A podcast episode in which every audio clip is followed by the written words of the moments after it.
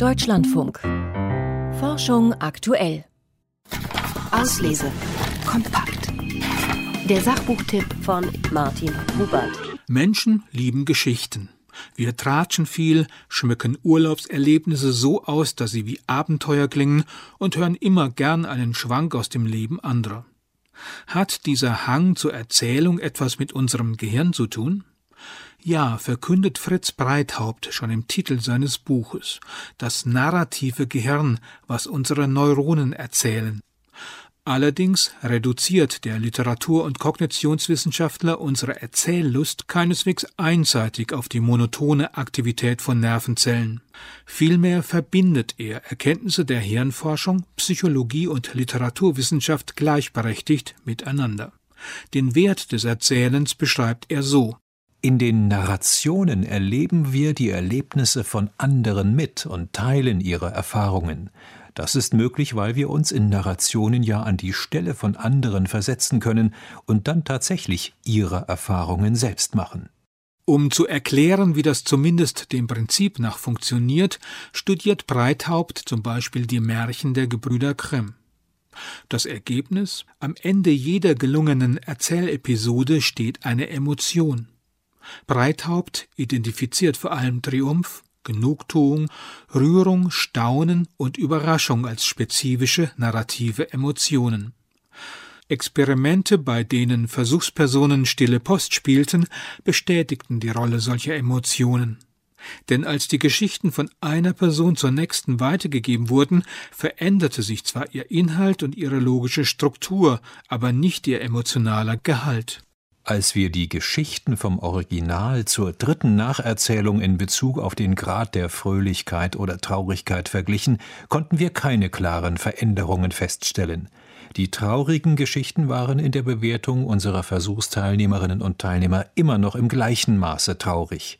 Die deutlich frohen Geschichten hatten das Maß ihrer Fröhlichkeit ebenfalls ungefähr behalten.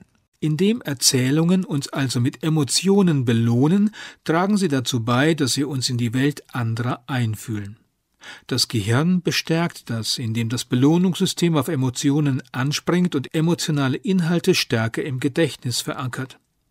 Wenn wir spannungsvolle Geschichten konstruieren, folgen wir für Breithaupt außerdem einem Grundmodell, das Neurowissenschaftler mit dem Begriff Predictive Brain beschreiben. Dahinter verbirgt sich die allgemeinere Vorstellung, das Gehirn sei eine Vorhersagemaschine oder eine Hypothesentestmaschine, welche die Zukunft antizipiert.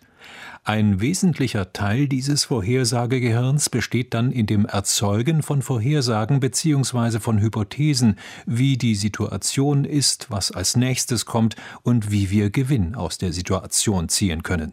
Allerdings sei das antizipierende Gehirn an unmittelbare Situationen gebunden.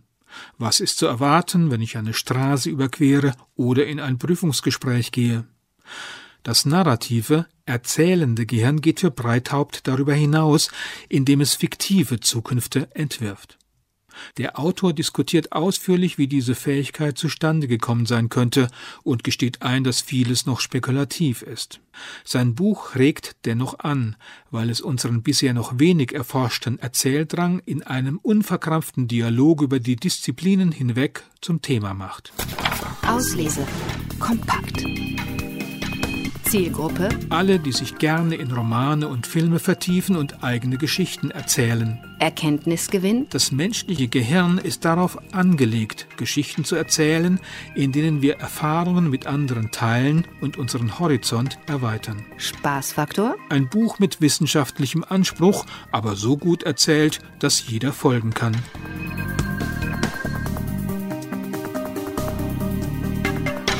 Martin Hubert besprach das Buch Das narrative Gehirn, was uns Neuronen erzählen von Fritz Breithaupt. Erschienen ist der Band im Surkamp Verlag. Knapp 370 Seiten kosten 28 Euro.